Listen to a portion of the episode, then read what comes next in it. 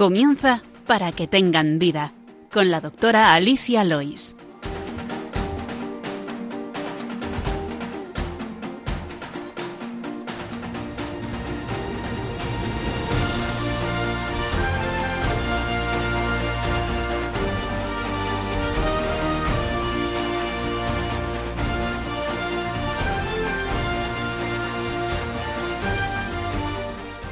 Buenos días, queridos oyentes de Radio María. Gracias por escucharnos. Bienvenidos al programa Para que tengan vida, el programa de medicina de la Radio de la Virgen. Hoy nos acompaña en el control, como siempre, José Luis. Lois, buenos días, José Luis. Hola, buenos días, Alicia. Gracias por tu ayuda. Y en el micro, hoy tenemos la suerte de contar con la doctora Mar Corral San Millán. Buenos días, Mar. Buenos días, Alicia. Gracias por acompañarnos. Ahora veréis, entenderéis los oyentes por qué está aquí Mar. Eh, es un placer tenerte, es la primera vez que Mar viene y viene porque se dedica, eh, entre otras cosas, eh, al cuidado de los niños que están en las cárceles. Mar es pediatra en un centro de salud de la Comunidad de Madrid y además también trabaja como médico en la cárcel. Si nos da tiempo hablaremos de todos los problemas bueno, que tienen que ver con este asunto. Eh, si Dios quiere, también eh, dedicaremos un ratito a, las nuevas vacunas que se, que se están poniendo en pediatría, la vacuna del virus respiratorio sinticial, que es el que produce la bronquiolitis, y también esta nueva vacunación de la gripe en los niños y eh, a lo mejor tratamos alguna cosa de primeros auxilios, pero según como nos dé el tiempo. como siempre, les recordamos que tienen varias vías para contactar con nosotros. Pueden escribir sus preguntas al correo del programa que es para que tengan vida arroba radiomaria.es. Para que tengan vida arroba radiomaria.es. También saben que pueden escuchar nuestros programas que están colgados en la sección de podcast en la página web de Radio María, donde están todos los programas, o bien por título del programa, que es para que tengan vida, o por conductor, pues también lo pueden encontrar. Así que ahora les invitamos a continuar en la sintonía de Radio María y empezamos.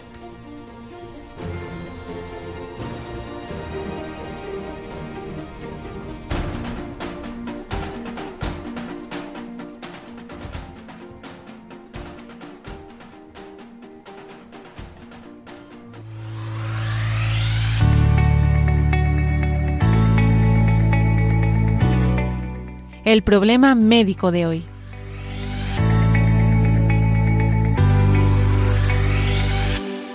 Pues como les decía, hoy no vamos a tratar de una enfermedad en concreto, sino de una situación muy, muy, muy peculiar, muy rara, muy poco conocida por muchos, desde luego por mí, pues desconocidísima hasta hoy, que es eh, los servicios médicos de los centros penitenciarios. Eh, la doctora Mar eh, Corral, que ha venido hoy con nosotros a acompañarnos, pues es una de esas pediatras que, van a una de las cárceles mm, de España que tienen módulo familiar. Cuéntanos, Mar, lo primero, para ponernos en contexto, ¿cómo son los servicios médicos de un centro penitenciario? Bueno, pues en primer lugar muchas gracias por invitarme a, venir a, contar esta, esta experiencia que, estoy teniendo trabajando en el, en centro penitenciario y os cuento un poquito.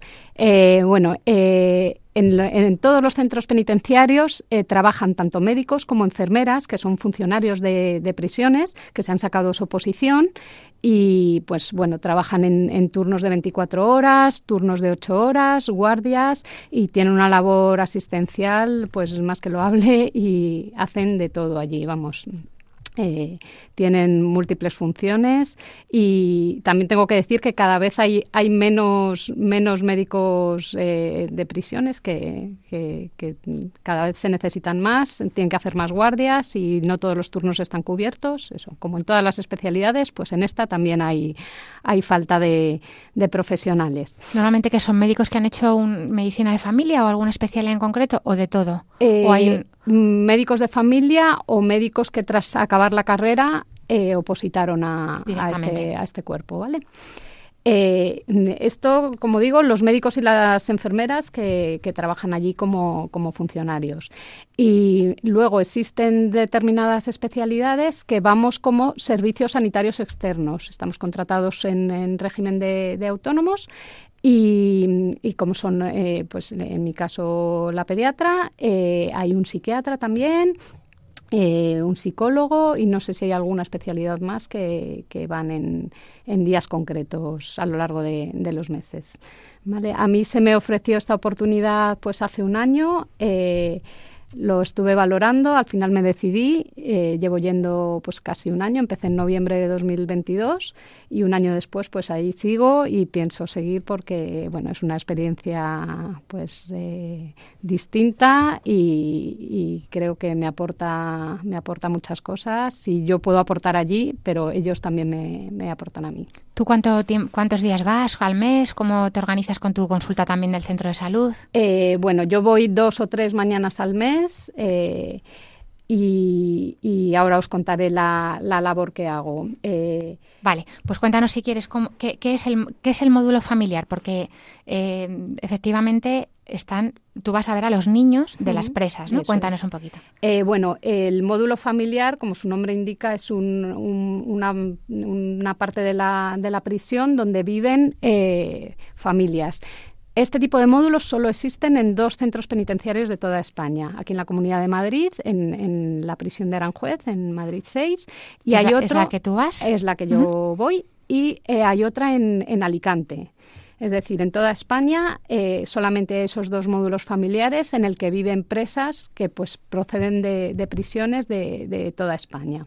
¿Cuántas, ¿De cuántas presas estamos hablando y cuántos niños más o eh, menos? Pues niños eh, es, es, variable porque van naciendo, otros se van yendo y demás. En torno a unos 30 niños viven allí y os puedo contar pues eh, quiénes viven en este módulo familiar. Eh, pues en primer lugar tenemos mujeres eh, gestantes que ingresan desde la calle, o sea, están, se condenan, la condena se, se hace efectiva estando embarazadas, entonces ingresan en, en este módulo. luego también mujeres gestantes, embarazadas, que ingresan desde otros centros penitenciarios pues para dar a luz y ya y vivir y criar a su, a su bebé en, en este módulo familiar. ¿Dan a luz allí en, el, en la cárcel o van a algún hospital no, van, el concierto lo tienen con el Hospital Gregorio Marañón. Entonces salen para, para las revisiones médicas propias del embarazo y dar a luz y vuelven con su bebé. ¿Vale? Y luego también viven madres con hijos menores de tres años. Eh, pues bebés que han nacido estando presas, eh, como las anteriores que hemos comentado. Eh, luego, hijos de madres que han, que han nacido estando la madre en libertad, se les ha condenado siendo menores de, de, tres años y entonces ingresan hasta que cumplen los tres años con sus mamás en la, en la prisión.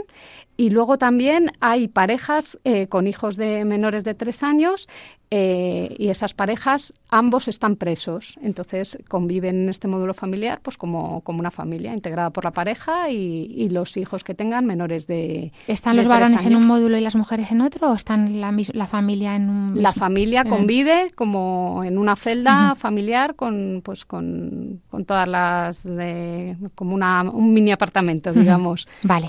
¿Y cuando los niños cumplen tres años, qué pasaría con ellos? Pues eh, pues a, los tres años tienen, tienen que abandonar la, la prisión. Si sus mamás siguen presas, eh, pues hay veces que se van eh, con los familiares de, las madres o de los padres que se hacen cargo de ellos y cuando esto no es posible, eh, pues los servicios sociales son los que se hacen cargo de estos niños y van o bien a, familias de acogida o a centros a centros de, acogida. De menores. Eso es. Vale, ¿cuál, ¿cuál es tu labor allí como pediatra? Eh, bueno, como hemos comentado antes, voy entre dos y tres días al mes según la disponibilidad que tenga o las necesidades que tengan allí, ¿vale? Y, bueno, allí eh, trabajo con un, con un equipo de enfermeras. Eh, que están más implicadas, digamos, en el módulo familiar o en la atención de, las mujeres dentro de todo lo que tienen que hacer.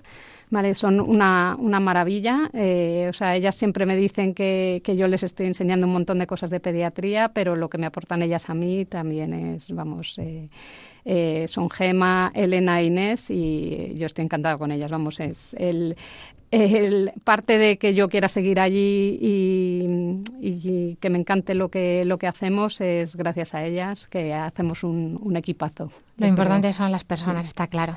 Y, allí lo que hacemos pues es eh, pues lo que haríamos en una consulta de pediatría normal en la, en la calle, en un consultorio normal, pues eh, revisiones de niño sano.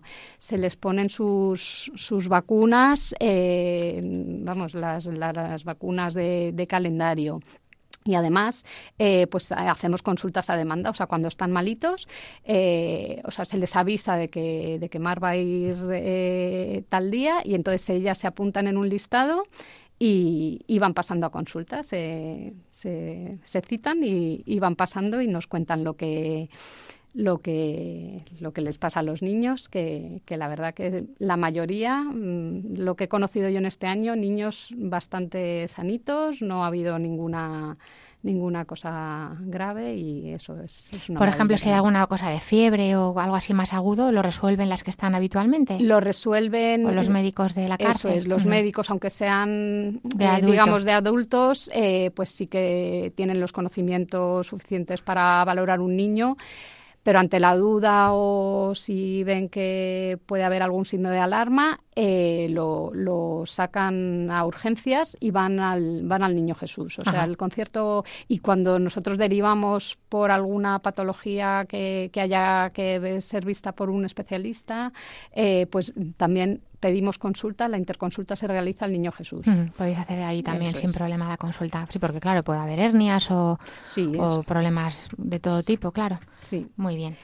Eh, no sé, ¿qué perfil de madres ves allí? ¿Cómo, eh, si nos quieres contar otra cosa, sí. quería contar, eh, o sea, antes de hilar con, el perfil de las madres, eh, decir que además de labor asistencial pura, pues eso funciona, como os podéis imaginar, como un gabinete psicológico. Claro. O sea, algunas se apuntan algunos días para pedir monodosis de suero para limpiarles los moquitos a, a sus bebés, pero al final lo que necesitan muchas veces es contarnos contarnos cómo les ha ido la, la semana y contarnos sus, sus preocupaciones de la vida en general.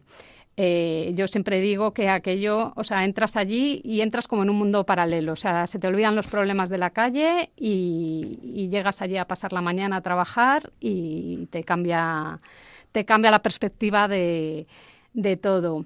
Y sí que es verdad que hay veces que estableces una, una relación con ellas de tú a tú, así llegas a, pues, eh, digamos, a coleguear y, y les, les, coges cariño inevitablemente, pero, pero luego también te enteras de por qué están allí, o sea, porque acabas sabiéndolo muchas veces y en algunos casos, eh, pues mm, es por barbaridades, claro, o sea, y, y se genera, pues mm, eh, una sensación de decepción, de, pensar que qué horror.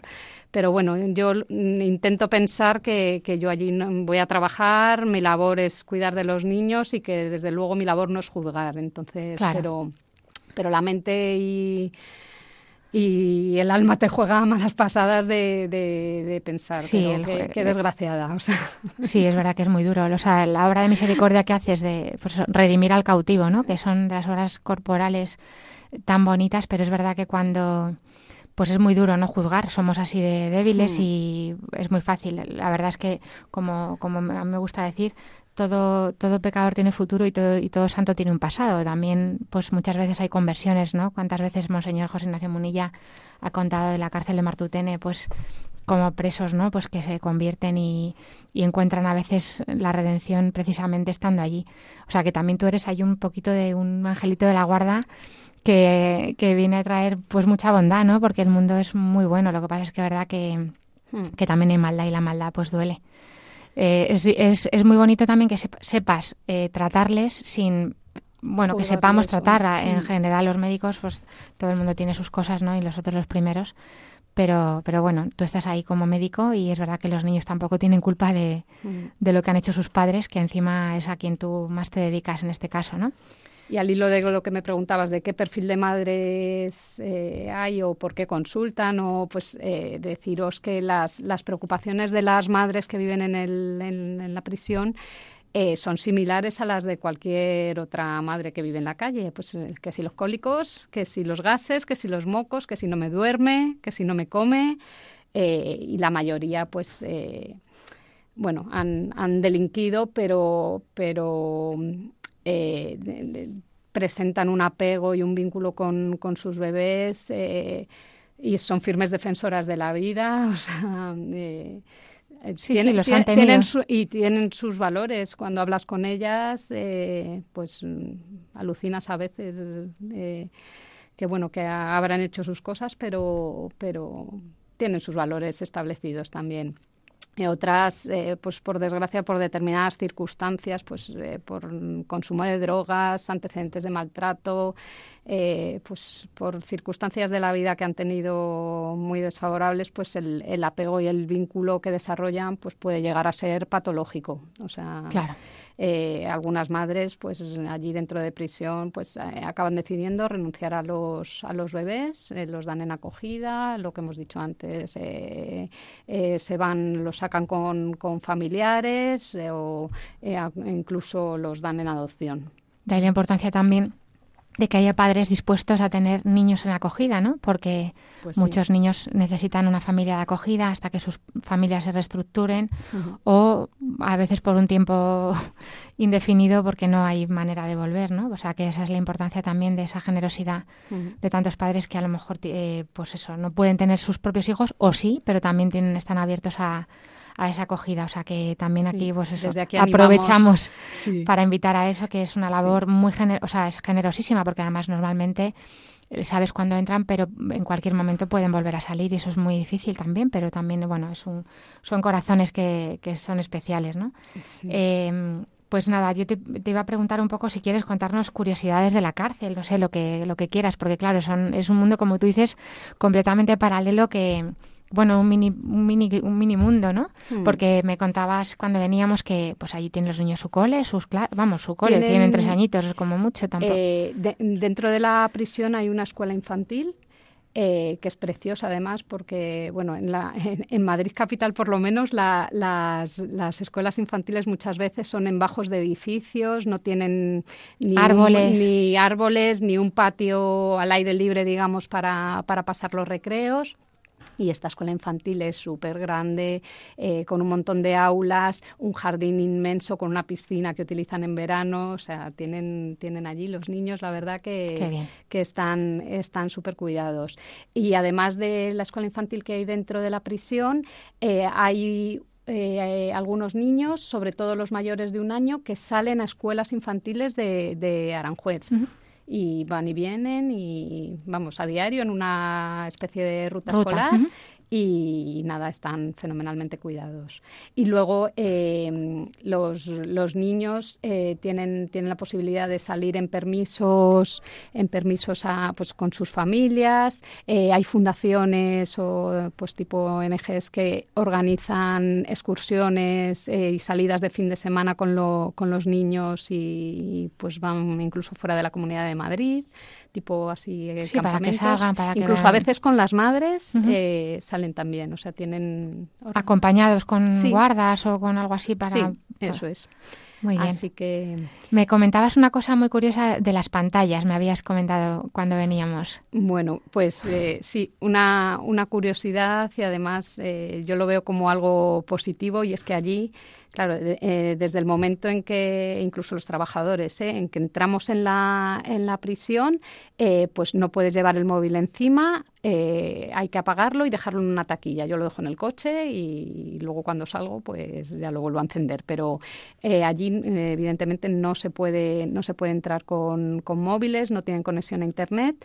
Eh, lo que sí que creo es que en las celdas sí que tienen su televisión, pero a lo que íbamos es que estos niños eh, son bebés que están creciendo sin, sin pantallas y ahora, desgraciadamente, en la calle, desde que nacen, tiene una pantalla delante, eh, ves a los, a los bebés bien pequeños que ya saben ampliar o reducir una imagen en una, sí, una pantalla táctil y esos niños, pues pasan su primera infancia eh, alejados de las pantallas, que como están demostrando los expertos últimamente, pues eh, las pantallas suponen un, perjuicio para, el desarrollo de, neurológico de los niños. Incluso, fíjate, o sea, pienso, madre mía, Mar deja el coche cuatro horas en el cuatro horas sin, sin, o sea, está cuatro horas sin móvil, que muchas de nosotros mismos. Eh, yo, yo, vamos. No nos entra en la cabeza. Abuso de las pantallas también porque lo utilizo para trabajar y para gestionar todo rato, pero, pero es, pues, es un rato que, un rato que, no tengo que estar pendiente de si llaman o no llaman. Que de vez en cuando no viene nada mal, o sea, estar un mm. ratito desconectado del, del mundanal ruido, ¿no?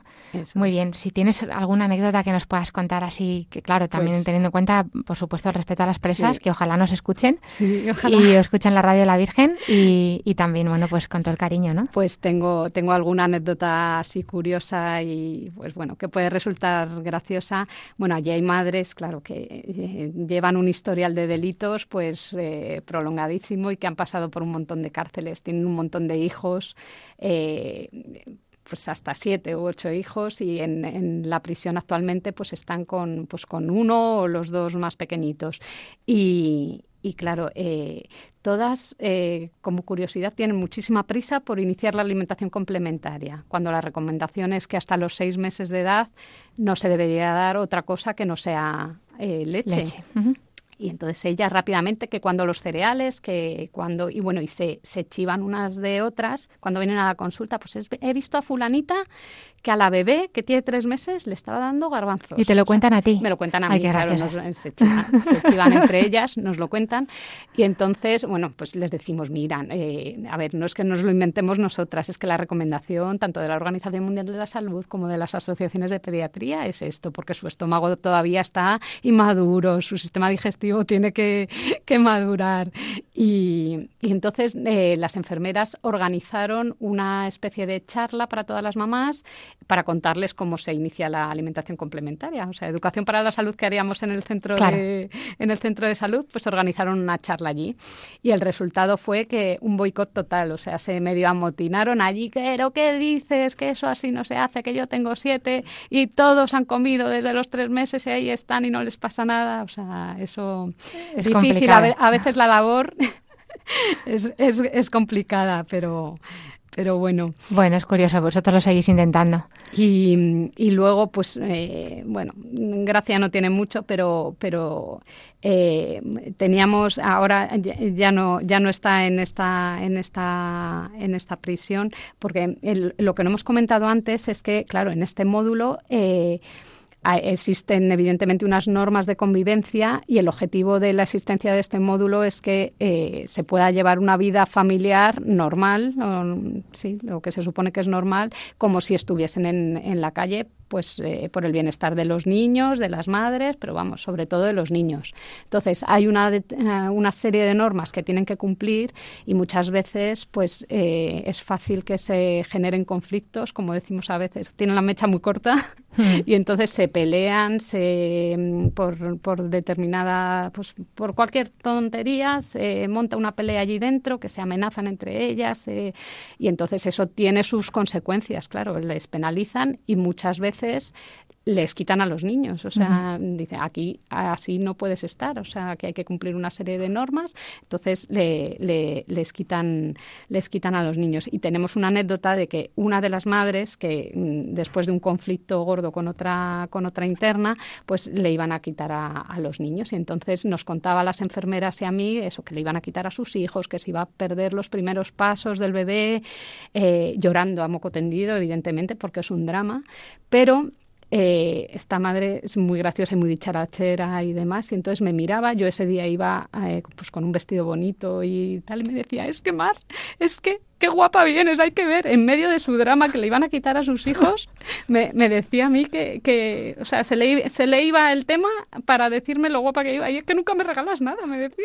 Ay, madre mía todo lo que llevas me gusta y nunca me regalas nada. O sea, veréis, veis hasta qué punto la cabeza pues ahí puede patinar, ¿no? En algunas. Sí, sí. Eso hay que hay que tener en cuenta que pues que llevan una mochila de, su vida anterior. O sea, una persona con vida normal habitualmente pues no acaba condenada dentro de una prisión. Entonces estas mujeres pues eh, tienen antecedentes de, de abuso durante su infancia, de maltrato, pues consumo de drogas, pues situaciones que han que les han propiciado pues eh, cometer delitos.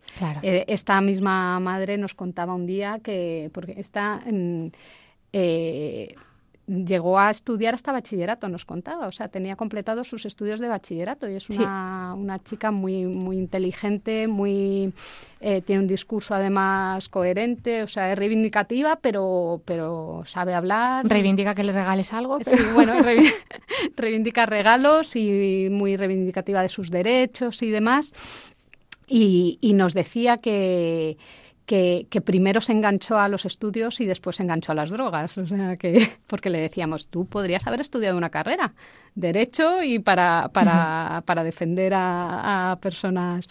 Y, nos decía nos decía eso y nos ponía el símil de que de la vida su vida era como cuando tú estás en la playa te tira una ola te vas a levantar y te tira otra y te vuelves a levantar y te vuelve a tirar entonces que al final eh, entras en un círculo del que no puedes, del que no puedes salir.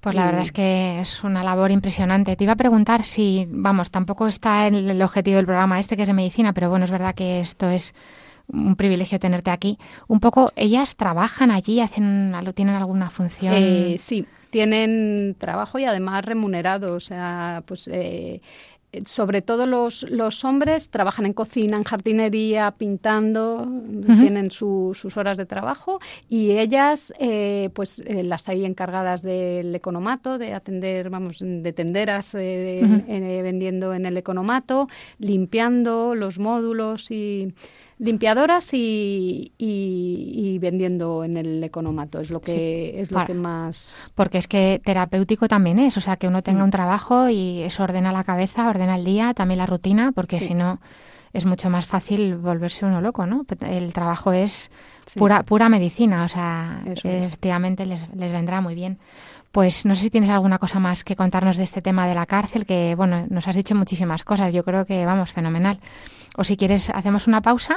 Te he traído una canción que seguro que habrás oído muchos, que se llama Olor a tostadas de Jacuna. Me parece que es preciosa eh, porque es un canto a la vida, un canto, bueno, pues a la alegría, a vivir el momento y, y vamos a beber un traguito de agua mientras escuchamos esta preciosa canción de Jacuna, Olor a tostadas.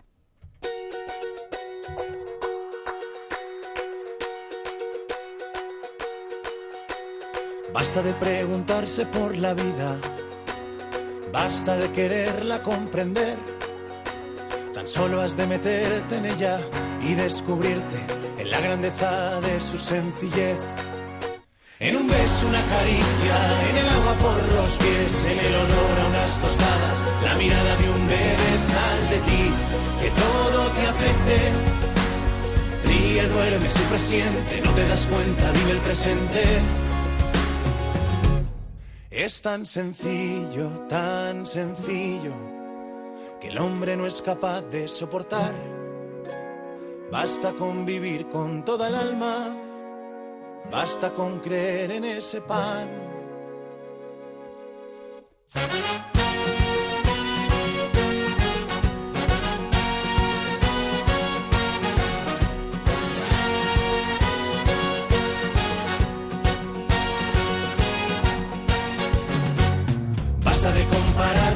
El otro. Basta de no amarse en el caer. Tan solo has de ser tú y si me dejas, me volverás a ver. La canción de una sonrisa en las arrugas de la piel, en el blanco de la nieve, en el hambre y en la sed. Sal de ti, que todo te afecte. Llora, quiere, grita, calla, no te das cuenta, la vida pasa. Es tan sencillo sencillo que el hombre no es capaz de soportar. Basta con vivir con toda el alma, basta con creer en ese pan. Son los fracasos de una vida entregada, sin los límites del tiempo y del espacio, lo que irá transformando tu existencia en una plenitud enamorada. Es tan sencillo, es muy sencillo, muy sencillo hombre no es capaz de soportar. Basta con vivir con toda el alma, basta con creer en ese pan. Es tan sencillo, tan sencillo, que todo un Dios parezca ser un pan, que nuestro Dios se haga aquí presente, convirtiendo el ahora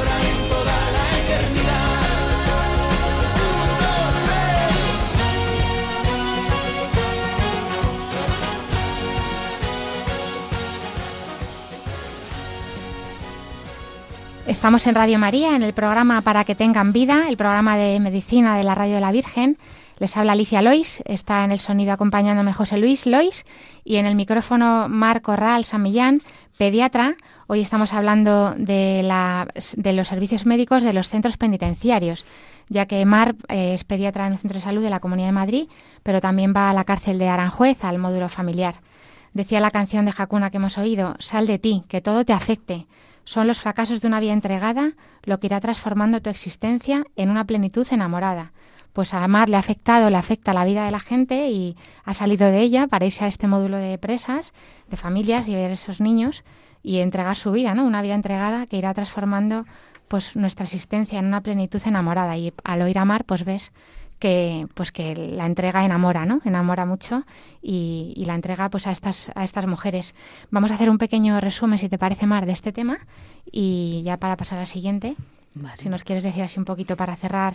Pues nada, lo que hemos hablado. Terminar diciendo que, el, el, trabajo que desempeño allí, porque al final es un, es un trabajo, o sea, no voy como voluntaria porque me, es un trabajo remunerado, pero bueno, doy todo lo que puedo de mí. Sí, te vas a Aranjuez. y sí, 60 kilómetros. y pues nada, es una labor que de verdad que es muy bonita, es distinta y que pues la sociedad podemos, podemos estar orgullosos de que pues en un sitio como una, como una prisión se haya pensado pues en el derecho de los niños a estar con sus, con sus madres y a veces con sus padres también y en el derecho de las madres, pues a pesar de haber cometido un delito, pues a, poder estar con, sus hijos. Y yo creo que podemos estar seguros de que las necesidades de los niños allí están completamente garantizadas, están cubiertas, que son niños que, bueno, mientras están allí, aunque están allí dentro, viven felices y muchas veces eh, las, las, condiciones que tienen allí dentro eh, desgraciadamente son mejores que las que van a poder disfrutar cuando, cuando salen de allí. Es duro decirlo, pero, pero, pero es así. Pues nada, os agradecemos a todos los sanitarios que estáis en las cárceles también esta labor preciosa de pues eso, hacerlo mejor con estos niños, sus madres, y que, quién sabe, pues a lo mejor que sean mejores personas de que cuando entraron, ¿no? Eh, les recordamos que estamos en Radio María, en el programa Para que tengan vida, no he dicho, no he recordado el correo del programa, pueden escribirnos al, a para que tengan vida arroba. Pues vamos a hablar ahora, ya si te parece, Mar, de las vacunas, ya que empieza la campaña de vacunación de la gripe, como todos los años en el mes de octubre aquí en España, en el, hemisferio norte, porque también nos escuchan algunos del hemisferio sur. En el hemisferio norte empezamos la vacunación de la gripe en adultos y ahora está la novedad también de los niños. Y antes, si te parece, también nos cuentas la vacuna de la bronquiolitis o inmunización de la bronquiolitis, mejor dicho. Ahora nos explicas por qué. ¿Qué es, eh, qué es la bronquiolitis y cuál es el virus que lo produce? ¿A quién afecta? Cuéntanos un poquito más. Pues nada, la novedad eso que está de rabiosa actualidad es esta nueva inmunización. Eh, bueno, recordamos lo que es la bronquiolitis, que se, definiría como tal, pues al primer episodio de dificultad respiratoria que presenta un niño menor de dos años. Se llama así al primer episodio y luego los siguientes episodios, pues se denominarían de otra forma bronquitis asmática, crisis asmática. Vale, es, simplemente eh, cuestión de, de nomenclatura lo de llamarlo bronquiolitis. ¿Cuál es la causa más frecuente de estas bronquiolitis? Pues eh, el virus respiratorio sincitial, el VRS, ¿vale? que es un virus epidémico que históricamente pues, eh, eh, su mayor pico de incidencia ocurría desde, desde noviembre, desde inicio de noviembre. Las guardias de, desde el Puente de los Santos eran terribles pasando por el puente de diciembre y las navidades para terminar pues más o menos a principios, mediados de enero. Ese era el pico de incidencia más, más elevado desde noviembre hasta enero. En estos últimos años, desde, desde la llegada del coronavirus, pues eh, el pico epidémico ha ido variando, incluso teniendo casos en, a lo largo de los veranos. Eh, y, esto que implica eh, esta bronquiolitis? Pues eh, muchos ingresos hospitalarios, eh, incluso en, las unidades de cuidados intensivos, sobre todo en menores de seis meses. Entonces, la novedad de este año es que se, se, va a administrar una inmunización contra este virus, ¿vale? Se llama inmunización y no vacuna como tal, porque eh, no es una, una, vacuna habitual. Las vacunas, sabéis que, o lo recuerdo, eh, suelen ser virus vivos o atenuados o partes, componentes, digamos, de las bacterias que causan las enfermedades que se inyectan, el cuerpo lo reconoce como, como extraños y genera anticuerpos frente, frente a esos componentes de la, de la vacuna. En este caso, el fármaco que se llama Nirsevimab ¿vale? Es directamente un anticuerpo, o sea, estamos inyectando directamente en los soldaditos que lucharían contra el virus si es que se pone en contacto con, el, bebé se va a administrar eh, a los menores de, seis meses en época epidémica. O sea, se ha empezado la inmunización eh, pues el pasado 1 de octubre y se va a vacunar hasta marzo, si no me equivoco, marzo de 2024 y también se va a vacunar antes de o inmunizar a, los nacidos en todas las maternidades, eh, pues antes del alta. Se, van a ir a, su casa con, con, el Nirsevimab ¿Es una sola dosis? administrado. Es una sola dosis, ¿vale? Y, y, mm, por qué se ha cortado en, en los nacidos el, a partir del 1 de abril? Eh, pues sencillamente porque lo que se pretende evitar, el objetivo es evitar ingresos en cuidados intensivos, o sea, evitar los casos más graves que suelen ocurrir en menores de seis meses. Porque los papás de los bebés que hayan nacido el 25 de marzo, por ejemplo, dirán, ¿por qué nosotros no? Y la razón es esa, porque se ha hecho el punto de corte en los menores de seis meses. En algún sitio hay que cortar. Por, Me imagino también por cuestiones de coste, efectividad y, demás cuestiones.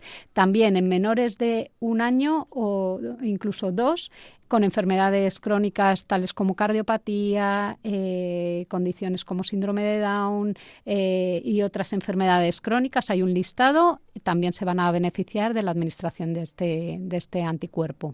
Y yo creo que va a ser, o eso esperamos los pediatras, pues una, una revolución. Claro. ver, veremos los resultados y confiamos en que, va a ser. Además de las maternidades cuando nacen, ¿se ponen los centros de salud? O... Eh, pues esto, sabéis que va a según comunidades. En la Comunidad de Madrid, por ejemplo, se han habilitado eh, los grandes hospitales eh, para, para administrar. Centros de vacunación. Eh, como centros de vacunación. Los padres han recibido un mensaje vía SMS y para, para que puedan pedir su, cita. Y, y, en el resto de comunidades sí que me consta que en algunas se va a hacer en atención primaria. Entonces, cada, cada comunidad se está gestionando de, de, una manera, pero de tal forma que todos los nacidos entre el 1 de octubre y el 31 de marzo y todos los menores de seis meses a fecha de 1 de octubre puedan recibir y beneficiarse de, de la administración de este fármaco. Vale, entonces este sería para proteger de la bronquiolitis, que es ese primer cuadro de broncoespasmo en, menor, en menores de un año, ¿no? De dos años. De dos años. Sí y que muchas veces, vamos, por, por lo que yo estudiaba, ya no soy pediatra, pero que era pie a que luego fuera más fácil tener bronquitis. Eh, sí, una vez que se tiene un episodio de, de estas características, eh, muchas veces se, se, queda como residual una lo que llamamos hiperreactividad bronquial. Y es que ante el contacto con cualquier mm, agente externo, ya sea otro virus o agentes ambientales, pues los bronquios del niño tiendan a, tiendan a, cerrarse, a contraerse, a hacer un broncoespasmo. Que, lo cual no quiere decir que los niños que tengan bronquitis de repetición en la primera infancia luego vayan a ser asmáticos de mayores, porque es, la preocupación que genera en, los, en los padres generalmente.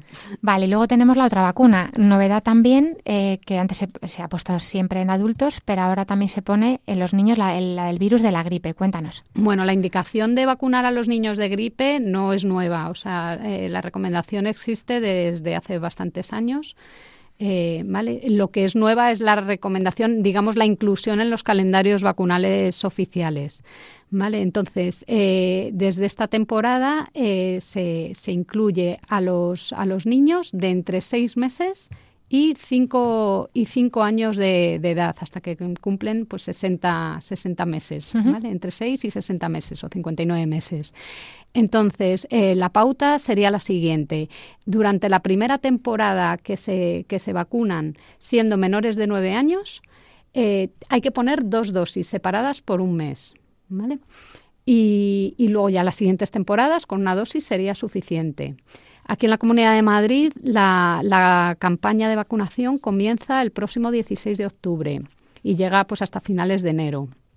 Y la recomendación es eso, que se vacunen todos los, los niños de entre 6 meses y 5 años, pero cualquier niño eh, mayor de 5 años eh, con cualquier patología mm, respiratoria, por banal que sea, cualquier antecedente de haber tenido una neumonía, eh, alguna bronquitis o demás, yo animo a los padres también a que, a que les vacunen. Desde el 16 de octubre ya tenemos la, campana, la campaña de vacunación de la gripe y hay también una novedad, Marc, que me decías. bueno, esta vacuna existe desde hace varios años, pero autorizada aquí en España, si no me equivoco, está desde el año pasado y eh, es en vez de formato intramuscular inyectable eh, es sería una vacuna intranasal que es un spray una especie de spray que se pone en 0,1 eh, mililitros en cada fosa o sea es una mínima cantidad de, de líquido en cada fosa nasal y, los niños lo definen como la mejor vacuna de su vida. Vale, o sea, esta es la vacuna de la gripe. Que se puede poner a partir de dos años. en, los, menores de los mayores de dos años se puede poner intranasal. se puede poner intranasal. Perfecto. Muy bien, gracias, Mar.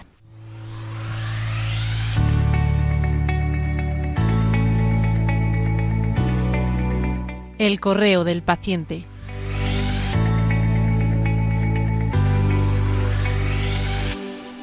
Bueno, es verdad que siempre nos, nos, come el tiempo y no podemos dedicar mucho al correo y la verdad es que lo siento. Así que hoy vamos a aprovechar un ratito que nos han escrito varios oyentes y le agradecemos mucho.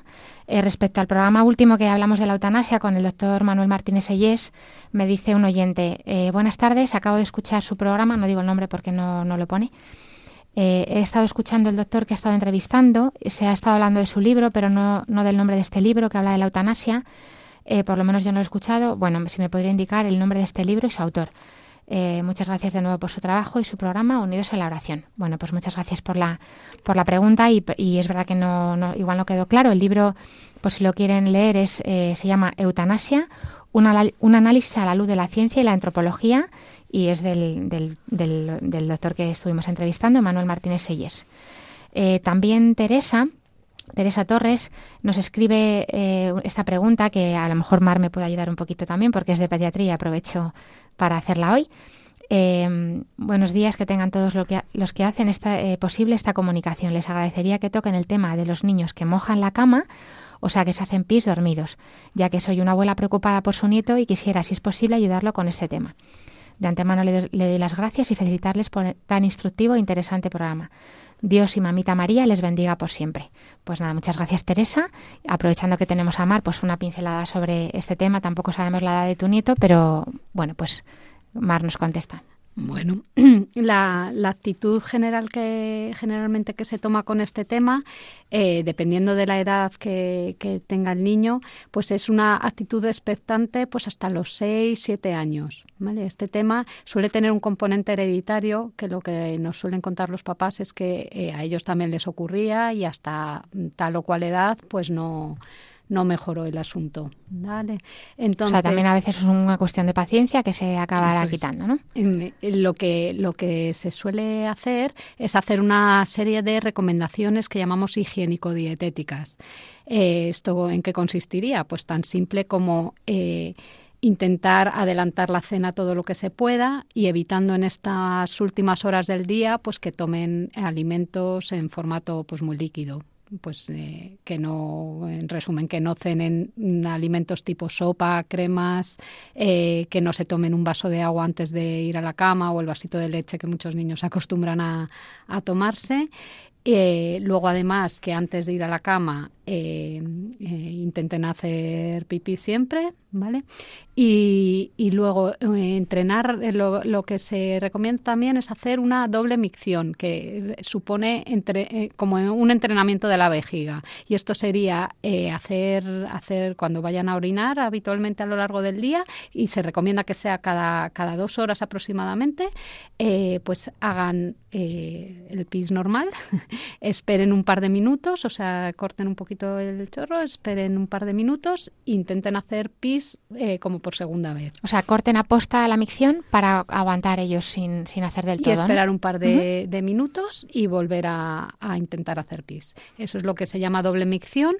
Y, luego sí que es verdad que cuando llega una determinada edad eh, y, el tema puede agobiarles pues por tema de campamentos, de ir a dormir en casa de amiguitos y demás, y les puede suponer un problema, si se puede plantear tratamiento con, con lo que es la hormona antidiurética, que es una, una pastillita que habría que tomar, que es la que la encargada, o sea, esta hormona la tenemos dentro de... Sí, la producimos nosotros natural. nosotros y es la que se encarga como de ahorrar eh, ahorrar la, la, orina y evitando de esta manera que se que se que, se, que haya escapes. Eso serían casos muy concretos que comentaría, por supuesto, con su pediatra. Con su pediatra y valorando valorando las opciones. Generalmente con el tiempo suelen la tendencia es a mejorar y los especialistas en este tema suelen tener actitud expectante pues hasta que llega un momento en que no mejoran con estos con, la higiene. Con, la higiene, ¿vale?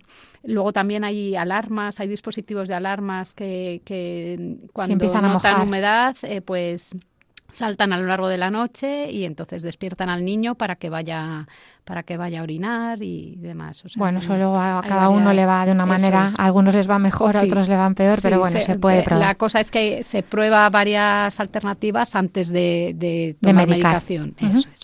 Muy bien, gracias Mar. Y también José Olmedo Londoño, que es un, nos pone colombiano en España, la verdad es que la gente de Sudamérica nos escribe y es muy, muy bonito escucharles, nos, nos dice, quiero solicitarle una ayuda y es eh, el por qué tenemos vello púbico y en las axilas, para qué nos sirve y por qué está ahí. Si por favor me indicas, bueno, eh, un abrazo, Dios te bendiga a ti y a tu familia, José Olmedo, colombiano en España. Bueno, pues eh, ya le escribí aparte en privado, pero vamos, un, una, una, breve reseña. Pues el vello no es otra cosa que el resultado de la acción de la hormona masculina en el organismo, los andrógenos, eh, entre ellas la testosterona, que no es exclusiva de los hombres, como algunos piensan, sino que también la tenemos en pequeña cantidad las mujeres. Y bueno, pues eh, eh, años, dos años después del vello púbico suele salir el de las axilas. El vello protege esa región de las temperaturas extremas, pues tanto del frío como del calor, adaptando el entorno para mantener el cuerpo sano y a salvo de la sensación térmica. La concentración de pelos evita que el líquido del sudor acumulado gotee hacia abajo, como pasa en la espalda, lo que deriva pues, a veces en una situación incómoda.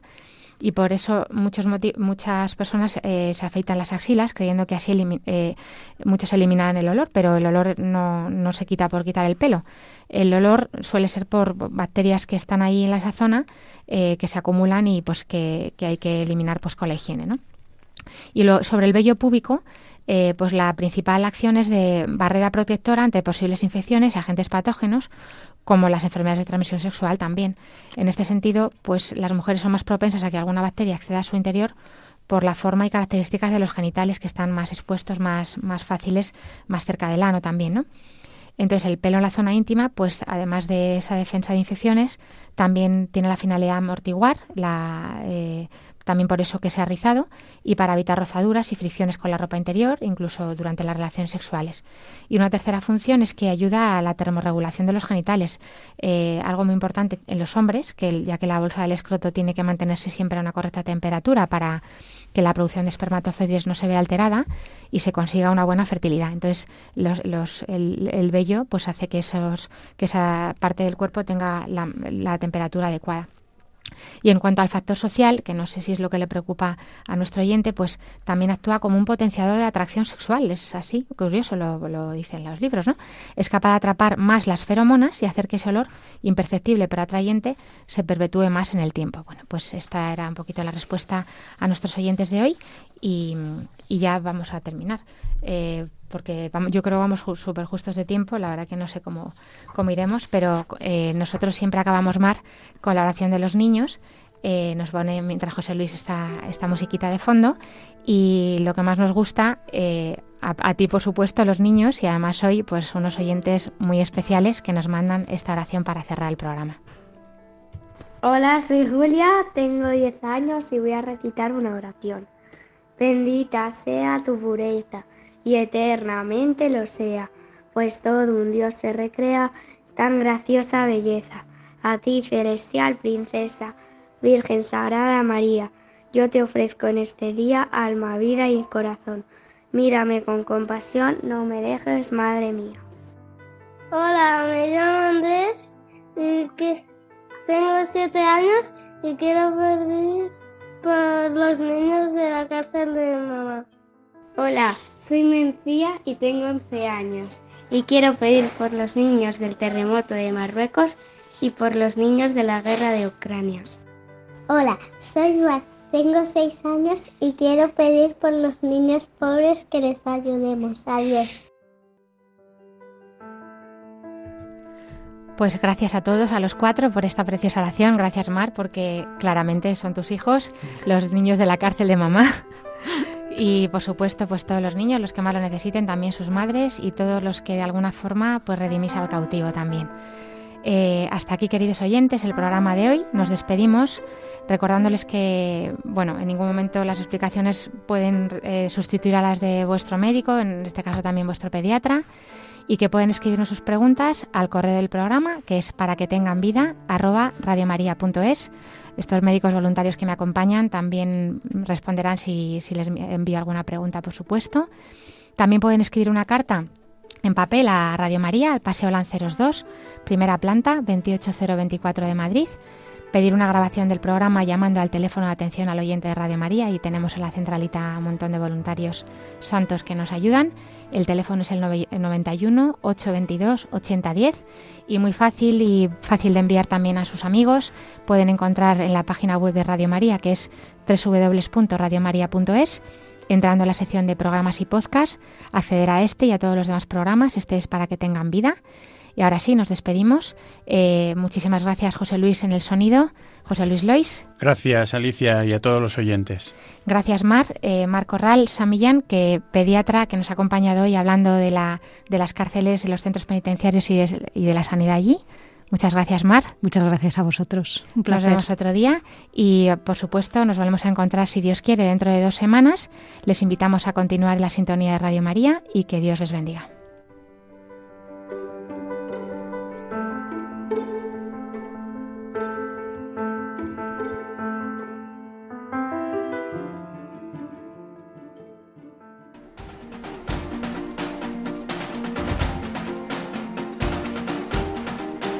Así concluye Para que tengan vida con la doctora Alicia Lois.